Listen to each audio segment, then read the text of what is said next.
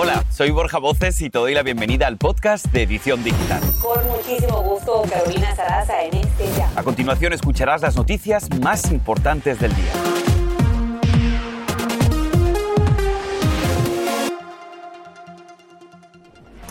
Noticias alentadoras. La farmacéutica Pfizer envió una petición de emergencia a la FDA para el uso de su píldora experimental para combatir el COVID y reducir el riesgo de hospitalización en un 89% en adultos de alto riesgo. Tenemos detalles. Escándalo en la Gran Manzana. Agentes del DNB habrían recibido 3 mil dólares o más para emitir licencias de conducir a inmigrantes con documentos falsos. Y es mujer, es hispana y hace historia batiendo un récord Guinness con el balón de fútbol, abriéndose camino en un mundo de hombres. Bueno, ¿quieres conocerla? Está aquí en vivo en tu edición digital.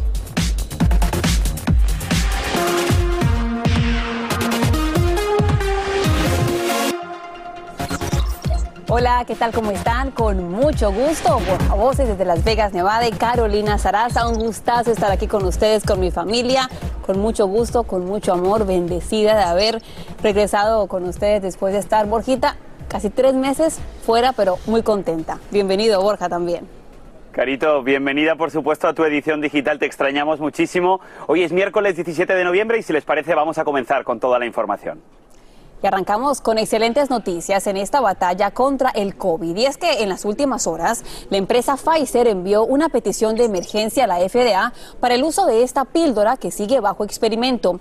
Esta farmacéutica dice que si es aprobado, el conocido Paxlovid sería el primer medicamento antiviral de este tipo diseñado para combatir el virus. No solamente esto, se asegura que reduce el riesgo de que alguien termine hospitalizado en un 89% en adultos de alto riesgo. El gobierno del presidente Biden planea comprar aproximadamente 10 millones de esta píldora. Y tan pronto como esta semana, la FDA aprobaría de la vacuna de refuerzo de Pfizer contra el COVID. Pero, ¿qué se espera? Pues bien, esto es lo que debes saber a esta hora.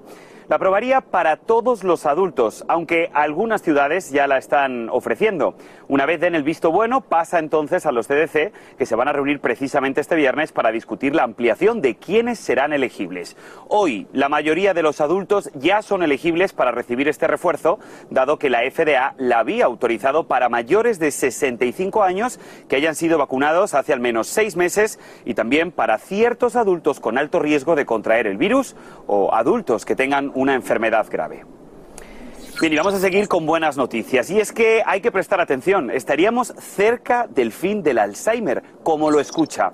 El Hospital Brickman and Women en Boston comenzará un ensayo clínico para probar la seguridad y eficacia de una nueva vacuna nasal para prevenir y retrasar esta temible enfermedad. La vacuna está utilizando el modulador inmunológico llamado Protein, un agente que estimula al sistema inmunológico que ya se ha utilizado incluso en humanos como combinación de refuerzo con otras vacunas. En otros temas, agentes de la patrulla fronteriza rescatan a una pequeña de apenas cinco años abandonada en pleno Río Grande, en Pass, Texas. La menor no estaba sola. Con ella venían unos 10 inmigrantes indocumentados. Afortunadamente, una mujer consiguió llamar a las autoridades y a tiempo consiguieron rescatarla. La menor provenía de Venezuela y fue reunificada con su madre y tenemos para ustedes las imágenes.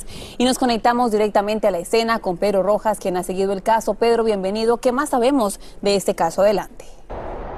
Bueno, definitivamente las autoridades de la patrulla fronteriza en el sector del río, específicamente donde ocurrió este incidente, están ahora pues prácticamente celebrando el hecho de que pudieron rescatar a esta niña, una niña venezolana de solo 5 años de edad que fue reunificada con su mamá, como lo podemos observar en ese video dramático. ¿Qué ocurrió? De acuerdo al relato de la patrulla fronteriza, la madre de la menor había ingresado al país con un grupo de personas, había inmediatamente reportado que su hija había quedado abandonada en una suerte de islote que se formó en el área de Eagle Pass en el río Río Grande entre Piedras Negras y el área de, de, Eagle Pass en Texas. La patrulla fronteriza de inmediato ordenó que una unidad de bote fuera hasta el lugar y al llegar consiguieron no solamente a la niña, sino también a más de 10 personas que estaban junto a la menor. La menor inmediatamente fue reunificada y como podemos observar, afortunadamente esta historia tuvo un final feliz, pero es una historia que se repite en muchos lugares de la frontera donde padres o niños llegan solos reportando que sus padres se han quedado en algún lugar abandonados. Afortunadamente en este caso no pasó a mayor mayores y la familia fue reunificada. Ahora bien, mientras que esto ocurre, lo cierto es que el paso de inmigrantes continúa bastante fluido por la frontera y a pesar de que el gobierno ha reportado que en los últimos tres meses los números de ingresos han bajado, los últimos días hemos notado que las cifras comienzan a elevarse de nuevo y además vemos dramas como el que se registró en Eagle Pass, donde afortunadamente todo tuvo un final feliz, pero la situación podría repetirse en cualquier momento. Regreso con ustedes. Buenos días. Este es el podcast de Edición Digital, con noticias sobre política, inmigración, dinero, salud y mucho más. Vamos a cambiar de tema y es que la tragedia del festival Astro World continúa dando de qué hablar. Ahora los organizadores del evento se enfrentan ahora a una millonaria demanda. Esto mientras una marca de ropa deportiva incluso pospuso un importante lanzamiento debido precisamente a lo ocurrido. Andrea León tiene todos los detalles y nos cuenta más. Andrea, adelante, buenas tardes. Gracias, Borja. Buenas tardes. Así es, continúan las consecuencias para los organizadores del evento del Festival de Música Astro World. La compañía Nike postergó el lanzamiento de las zapatillas deportivas que produjo en colaboración con el rapero Travis Scott tras la trágica estampida durante la presentación del cantante en el festival. Inicialmente el calzado tenía previsto salir al mercado en diciembre, pero ahora no será sino hasta el próximo año. En un comunicado la compañía dijo que lo hacen por respecto a las víctimas de la tragedia ocurrida el pasado 5 de noviembre. Además, se presentó ya una demanda colectiva por 750 millones de dólares y un juicio por jurado contra Travis Scott, el también rapero Drake, Live Nation y Apple Music, todos ellos organizadores del evento masivo. La demanda representa a 125 asistentes y alega las angustias mentales y físicas que experimentaron durante la estampida y la negligencia que le costó la vida a 10 jóvenes entre 9 y 27 años. Esta mañana tuvo lugar en Houston el funeral de una de las víctimas más jóvenes, el niño John Hilgard de 14 años, mientras en el estado de Washington le dieron el último adiós a Axel Acosta de 21 años y el martes familiares y amigos despidieron a Barty Shahani de 22 años en Houston, Texas. Regreso contigo, Borja. Sin duda se avecina una ardua batalla legal. Muchísimas gracias, Andrea, por tu reporte. Y vamos a cambiar de información y es que en las últimas horas la madre de Kyle Rittenhouse sigue pidiendo donaciones para poder cubrir los gastos legales de su hijo mientras el jurado sigue deliberando su caso. Wendy Rittenhouse pide desesperadamente reunir los 110 mil dólares que hasta el momento serían las costas del juicio. Anteriormente ya recaudó esta familia más de 400 mil dólares que fueron cubriendo honorarios de sus abogados. Recordemos que Kyle Rittenhouse, de 18 años, enfrenta cinco cargos por delitos graves, incluido homicidio en primer grado. 41 meses es el tiempo que deberá pasar en la cárcel Jacob Chansley, de 33 años, el autodenominado QAnon Shaman, que atacó el Capitolio con una lanza y un casco con cuernos el pasado 6 de enero. Esta sería la sentencia más larga de todos los insurrectos que tuvieron y estuvieron protagonizando uno de los ataques más violentos contra la democracia en la historia del país. Y la Cámara Baja vota hoy sobre si censura o no al congresista republicano Paul Gosar y lo saca de sus asignaciones en el comité. Esto luego de publicar un video de anime aparentemente asesinando a la congresista demócrata Alexandra Ocasio Cortés y atacando al presidente Joe Biden. La presidenta de la Cámara de Representantes, Nancy Pelosi, dijo que el plan disciplinario era necesario porque Gosar amenazó a un miembro del Congreso. Seguimos con más y es que noviembre es el mes donde creamos conciencia del delicado tema de la violencia doméstica. Desafortunadamente durante la pandemia esto se agudizó, especialmente por ese encierro que afectó a millones de personas en todo el mundo. Por ello, la Fundación de Mujeres en Canadá desarrolló una señal de ayuda. Pongan cuidado, que consiste en poner el pulgar en la palma abierta y taparlo con los otros cuatro dedos. Con esto las víctimas pueden mostrar silenciosamente que están en peligro. Es sencillo. En TikTok, por ejemplo, videos como esos han surgido por todas partes y se consiguió rescatar a una menor que había sido secuestrada. Si eres testigo de esta señal, se recomienda que compruebes de una forma segura que la víctima realmente está buscando ayuda. También que te acerques, posiblemente pueda querer contarte algo, que le escuches o que estés a su lado. Y también llama inmediatamente al 911 o al servicio de emergencia local. Bastante sencillo, abrir la palma de la mano, un dedo acá, el resto acá, y con esto pueden ustedes salvar la vida de alguien o la de ustedes mismos. Borja, seguimos con más. Totalmente de acuerdo, Carolina. Una seña que puede salvar vidas. Bien, vamos a hacer una corta pausa y al regresar, escuche, carreteras más vacías. Y es que el aumento de la gasolina hará que menos familias decidan viajar en automóviles durante Thanksgiving. Tenemos todos los detalles. Y en vivo nos acompaña aquí en su edición digital Laura Biondo, la hispana que acumula 13 récords mundiales en su disciplina freestyle. Se abre camino en un mundo que era de hombres. Y ahora regresamos con el podcast de Edición Digital con las principales noticias del día.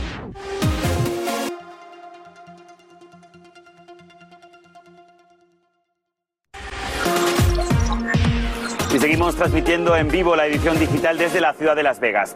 La oficina del inspector general de Nueva York estaría investigando el supuesto fraude de funcionarios del Departamento de Vehículos Motorizados, más conocido como DMV. Y es que al parecer habrían recibido 3.000 dólares o incluso más para emitir licencias de conducir a inmigrantes indocumentados que habrían dado documentos falsos sobre su domicilio precisamente para reclamar los pagos del Fondo de Trabajadores Excluidos. Thank you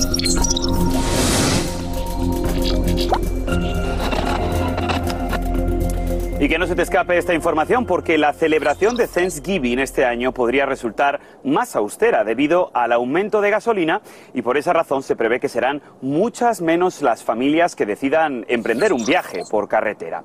Escuche estos datos.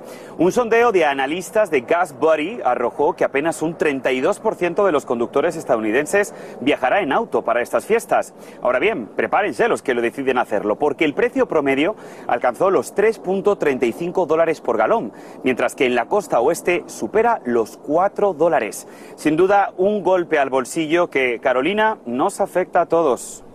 Así que Borja, vente de Las Vegas caminando para que por favor ahorres dinero y gasolina. Ahora, en otros temas, hoy es el Día Mundial de Récord Guinness, donde millones de aspirantes demuestran lo que pueden conseguir a base de persistencia, talento y dedicación, pues una hispana está en esta aclamada lista, su nombre Laura Biondo, y ya acumula nada más y nada menos que 13 récords mundiales en su disciplina freestyle. Y adivinen qué, está aquí en vivo en la edición digital. Laura, me encanta lo que haces. Felicidades. Cuéntanos, por favor, cómo nació tu pasión por el balón, tu mejor amigo o amiga. Sí, exactamente. Bueno, yo empecé jugando fútbol profesional. Em, estuve jugando profesional en Italia.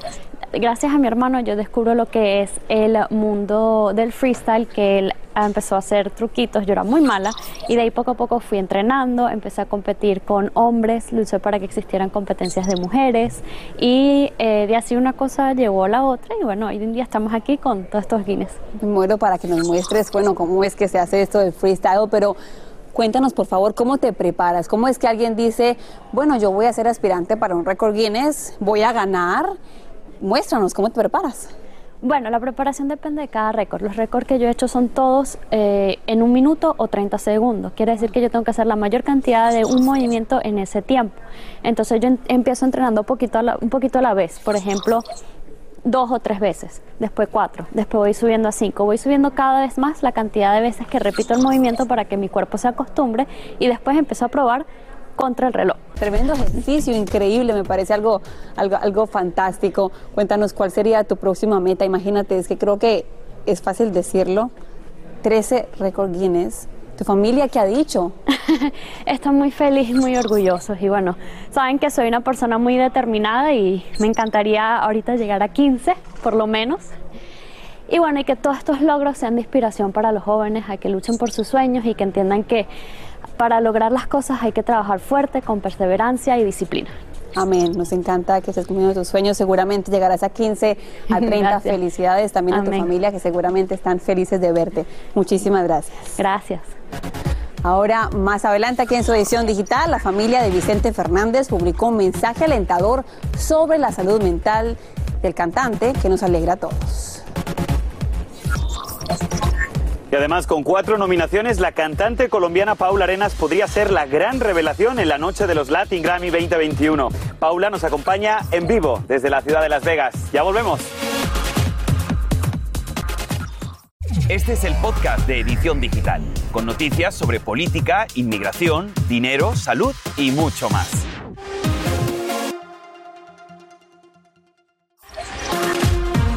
Y después de tres meses de estar hospitalizado, la familia de Vicente Fernández publicó en la cuenta de Instagram del cantante un mensaje alentador para todos los fanáticos. El parte médico que indica que a Fernández lo están desconectando de un respirador por periodos de hasta una hora y que ha incrementado su esfuerzo pulmonar. Si bien la mejoría es lenta, se mantiene la mayor parte del día despierto, consciente y comienza a comunicarse con su familia. Excelentes noticias. Excelentes noticias y seguimos con excelentes noticias musicales. Y es que Colombia sin duda es uno de los países líderes de la industria musical con varios de los artistas más populares del momento. Y entre ellos Paula Arenas, quien podría ganar, entre otros, el premio a la grabación del año en los Latin Grammy 2021 por su éxito A tu lado.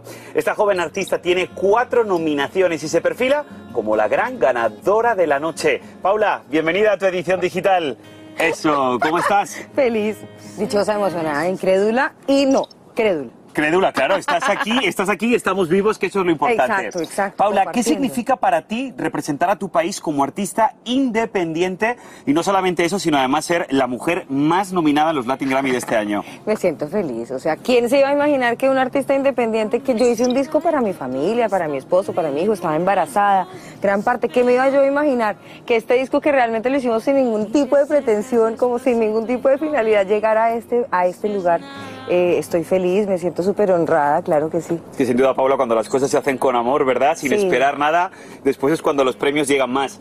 Pero me gustaría preguntarte algo. El álbum que ha recibido tantas nominaciones precisamente se llama Mis Amoros, eh, Mis Amores, y es un álbum que tú creaste en medio de la pandemia. A mí me gustaría preguntarte.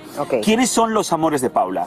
Bueno, yo tengo muchos amores, pero mi, esposo y aquí. mi hijo son la inspiración completa de este disco. Yo estaba embarazada, gran parte del disco la hice embarazada y pues tenía un bebito adentro, quería cantarle a él y mi esposo siempre, porque es que también está la dualidad de yo soy mamá, soy cantante, se va a acabar mi carrera, toda esa lucha y mi esposo por un lado levantándome, siempre como haciéndome creer en mis sueños. Entonces es un álbum de agradecimiento, como de unión, estábamos en pandemia, yo necesitaba esa esa conexión con mi familia y para mí fue este disco y, eso es ese disco, mis amores. Paula, nos queda muy poco tiempo, pero sí me gustaría preguntarte, ¿es muy complicado ser mujer en la industria de la música?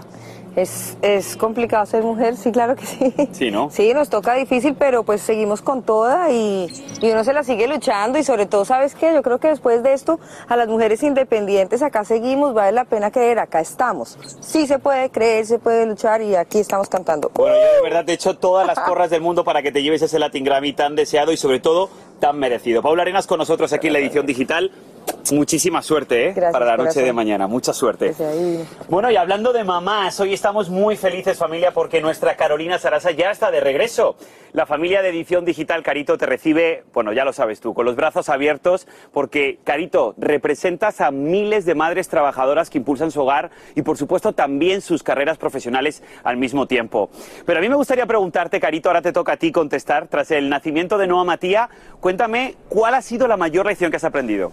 Ay, Borja, me hace suspirar, el corazón no tengo a mí al ver las fotografías de mis chiquitos que los dejé esta mañana en casa y para responder a tu pregunta, yo creo que lo más lindo es que cuando uno es mamá, el amor jamás, jamás se divide, se multiplica. Yo tenía mucho miedo de que no podría querer a alguien como quiero a mi niña, Chloe y Sofía, pero al tener en mis brazos a Noah me di cuenta que, que mi corazón es mucho más grande que, que todo mi ser.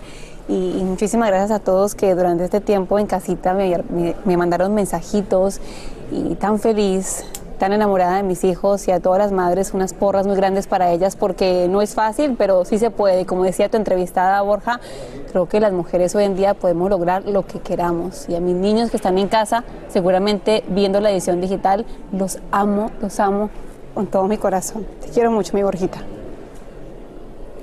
Hace llorar. Carolina, la verdad que te hemos extrañado muchísimo, pero a mí sí me gustaría preguntarte algo. ¿Qué es lo primero que has pensado esta mañana cuando te has levantado? Bueno, que ojalá que no se den cuenta que me estoy escapando de la casa. Y fíjate que cuando me fui como a las 3.45 de la mañana, a las 4.05 me contó mi esposo que mi niña se levantó. Así que mi pensamiento fue, ojalá que no escuche que me estoy yendo para, para no irme de casa en medio de llantos, pero me parece tan importante que el día de mañana que ellos crezcan puedan ver que su mamá es una mamá trabajadora, una mujer responsable, honesta y que en este país se pueden conseguir todos, todos los sueños. Yo he conseguido el mío, que es estar aquí, que es ser periodista, que es estar en Estados Unidos. Y sé que el día de mañana ellos, como todos los niños del mundo, van a conseguir sus sueños, Borjita. Y te quiero mucho y, que ya vengas a, Miami porque ya es hora de vernos. Presumo entonces que no nos has echado mucho de menos, ¿no? Eh, bastante, bastante, pero en casa estaba bastante ocupada, mi obra. Es que ahora eres mamá de dos. Bueno, Carito, yo quería homenajearte, por supuesto, a ti y a todas las madres que nos están viendo, que sin duda como Paula Arenas también, una artista que también tiene que combinar su carrera profesional con la personal. Pues Carolina, yo creo que el mejor premio sin duda es el reconocimiento del público y que gracias a Dios tengamos trabajo y tengamos la gran suerte de poder informar a la gente que nos esté viendo, ¿verdad? Y que es también nuestra familia, tantas personas que nos dan el privilegio de ingresar a sus hogares, sea por un teléfono, por una pantalla, por un iPad y que nos permiten informarlos, acompañarlos en su día a día, en lo que es vivir en Estados Unidos, un país que llegamos llenos de sueños y estar informados es como decimos siempre, estar empoderados. Así que me encanta tener ese privilegio de acompañarte todos los días y bueno, mañana mucho más aquí en su edición digital, mejor y mejor como todos los días. Los quiero y Borja, te adoro. Hasta mañana. Te mando un abrazo a la distancia, Carolina, y gracias a todos por habernos acompañado. Mañana recuerden, es la gran noche de la música latina con los premios Latin Grammy. Mañana nos vemos. Hasta mañana. Hasta mañana.